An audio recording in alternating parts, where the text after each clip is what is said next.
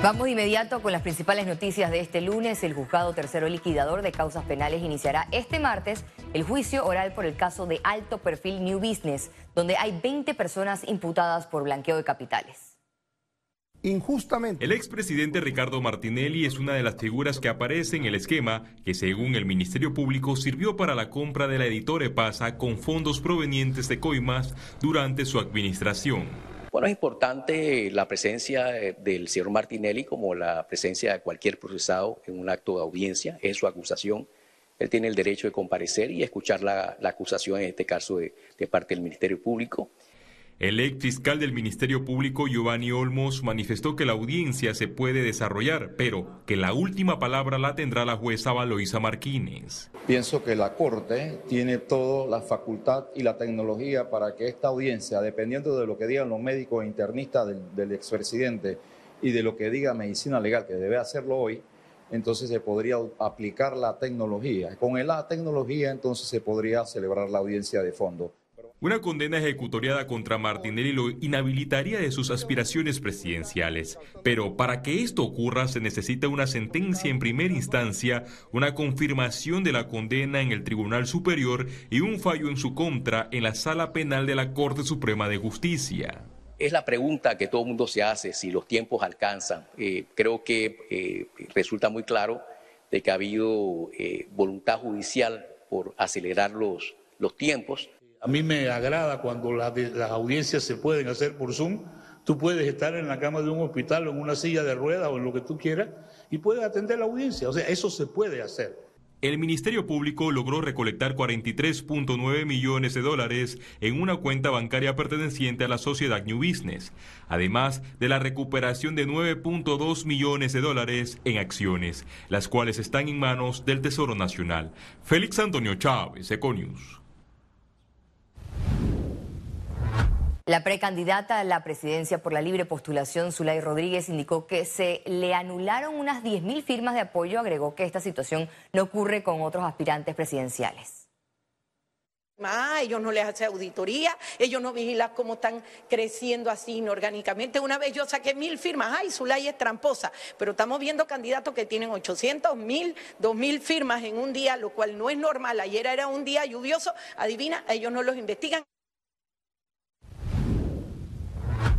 El Tribunal Electoral intensificó la jornada de reclutamiento de nuevos delegados que asumirán un nuevo reto en el proceso electoral 2024. Actualmente hay 900 voluntarios en todo el país. Los delegados son aquellos que representan a los magistrados ante los gobernadores, alcaldes, corregidores y miembros de la Policía Nacional. Las personas interesadas en participar deben ingresar a la página web del Tribunal Electoral o acudir personalmente a las oficinas.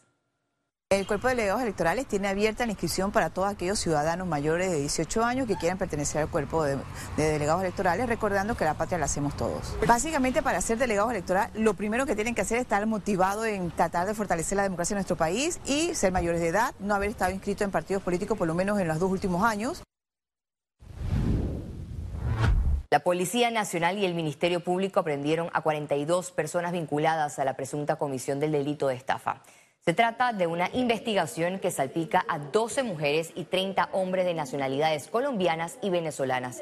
La organización, desmantelada mediante las redes sociales, se hacía pasar por amigos y familiares de las víctimas, donde se acordaban llamadas telefónicas relacionadas a la recepción de maletas.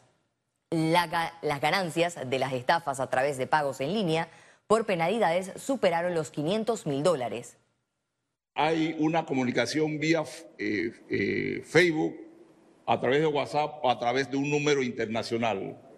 Esto escogen a las víctimas estableciendo que quien hace la llamada es un familiar, un amigo, un conocido, indicando del posible viaje a territorio nacional. Después le comunica que ese viaje no es posible e inmediatamente le comunica que el equipaje o la maleta estaban en camino, iban a llegar o llegan al aeropuerto a través de una empresa de envío. El Ministerio de Educación hará frente a lo acordado por pasadas administraciones y cancelará los pagos atrasados a los gremios docentes correspondientes al aumento salarial de los meses de enero y febrero del 2020. ¿Cuánto dinero le deben a los educadores? En la siguiente nota le ampliamos la información.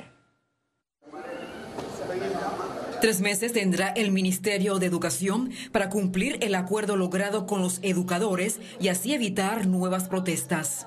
Se contabiliza que el Meduca debe pagar 34 millones de dólares en retroactivos y 15 millones de dólares en vigencias expiradas. Desde el día 1 se planteó inclusive iniciar con un pago de una vigencia que ya se tenía listo para la primera quincena de junio, sin embargo, ellos eh, solicitaron, y creo que eso se tiene que respetar, eh, el pago fuera en conjunto y que fueran los dos meses seguidos para el mes de agosto. Este acuerdo fue logrado entre el Meduca y 26 gremios magisteriales. El desembolso beneficiará a 48 mil docentes. A pesar de lo pactado, los docentes manifestaron que quedaron algunos temas pendientes. Quedamos en que eh, se respete. En sesión permanente declaramos tratar los temas del PIB, vigencia expirada y el tema de educabilidad, que es de manera integral, que tiene que ver con las condiciones de la escuela. Padres de familia están de acuerdo con el pago a los educadores, sin embargo, piden que esta inversión se traduzca en beneficio estudiantil. Ellos buscaron una reivindicación, se las dieron, bueno, se la, no se la habían pagado a tiempo, ya se la van a pagar, ahora nos queda que se hagan las evaluaciones reales de si ellos tienen la capacidad de enseñarle a nuestros hijos. Los gremios docentes tienen contemplado reunirse a mitad de semana con el fin de darle seguimiento a los temas acordados.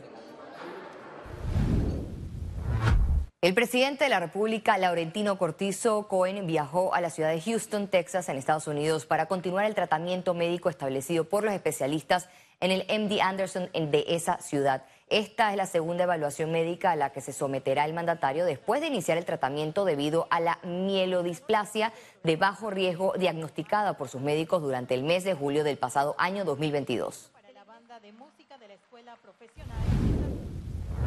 Este martes, el Gabinete de Seguimiento reportó avances significativos en proyectos como centros educativos, de salud, penitenciarios, estadios y carreteras a nivel nacional. Durante la reunión presidida por el vicepresidente José Gabriel Carrizo, el director del IDAN destacó las medidas que se adoptarán por los bajos niveles de los lagos y para garantizar el suministro de agua potable en las comunidades. Economía. Panamá es uno de los tres países con menor inflación de alimentos en Latinoamérica, según la FAO. Sin embargo, los consumidores panameños consideran que los precios están en constante incremento. Reacciones en la siguiente nota. Algunos sí podemos vivir con los precios que hay, la mayoría no. Es la percepción de los panameños por el constante aumento de los precios de los alimentos en el país. El índice de confianza del consumidor emitido por el Instituto Nacional de Estadística y Censo en abril de este 2023 confirmó que los precios subieron 1% respecto al 2022. El estudio muestra aumento de 0.9% en frutas, 0.7% en productos alimenticios, 0.6% en leche, queso y huevos y 0.3% en carne los productores estén presentes en los mercados. Estas ferias que inclusive se hacen a nivel de la comunidad no deben ser periódicas, deben ser frecuentes para que el consumidor, para que las personas, para que las familias tengan la oportunidad de escoger dónde comprar sus productos. En algunos lugares estarán más baratos, en algunos lugares están más caros, pero así funciona el mercado. Debe haber libre oferta, libre demanda pero se logra con mayor competencia. En un recorrido por el mercado San Felipe Neri, tanto vendedores como compradores manifestaron el impacto a su bolsillo. Sube, sube, sube, sí. Están muy caros los alimentos aquí en Panamá. yo siempre veo es cambio en los precios, por lo menos especialmente en los artículos de mayor necesidad. Siempre cambian, siempre cambian los precios. ¿Qué tanta menos ganancias están teniendo? Como un 50% menos, sí, ya así, no es mentira. Los fines de semana era que uno se defendía un poquito y que va, la venta se han puesto malísimo. Por su parte, el sistema de integración centroamericana a la que pertenece Panamá alertó sobre la inflación de alimentos en la región. La canasta básica de los alimentos más cara de la región es la de República Dominicana con 781 dólares con 25 centavos mensuales. La de Panamá es de 341 dólares con 27 centavos promedio.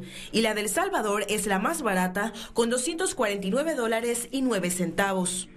La sequía en el país también provoca un incremento general en los alimentos.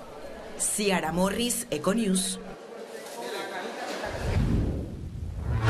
El presidente de la Cámara de Comercio, Industrias y Agricultura, Adolfo Fábrega, indicó que Panamá debe apostar al sector logístico para crear esos empleos que tanto necesita la población. Lo que nos falta son proyectos de inversión y de infraestructura. Eh, eso va de la mano con lo que hemos mencionado en el pasado, que consideramos que eh, la inversión o el gasto público debe ser orientada a, ese tipo de proyectos fundamentales y estratégicos para Panamá, siendo la logística uno de los sectores que más oportunidades nos puede brindar, eh, más que un gasto orientado a, funcionamiento. ¿no? Entonces esa austeridad más bien la llevamos a proyectos de inversión que puedan brindarle ese beneficio a la economía a largo plazo. Y este lunes inició la cuarta edición de la Expo Feria Mundial Zona Libre de Colón, que se extenderá hasta el 25 de mayo. Durante la inauguración, autoridades y empresarios de esta zona libre invitaron a visitar los stands de las empresas y fomentar el intercambio comercial. Se espera que en este encuentro comercial compradores mayoristas de Latinoamérica y del Caribe cierren negocios y transacciones con empresas de zona libre de Colón. Son más de 200 eh, los stands y ya estamos escuchando que ya están haciendo transacciones, lo cual eso es bueno porque esa es la razón de ser de incentivar lo que es el comercio internacional. Tenemos confirmaciones, incluso pagadas, de más de 4.000 visitantes que vienen de 30 países del área, incluyendo pues las Antillas eh, y toda la América.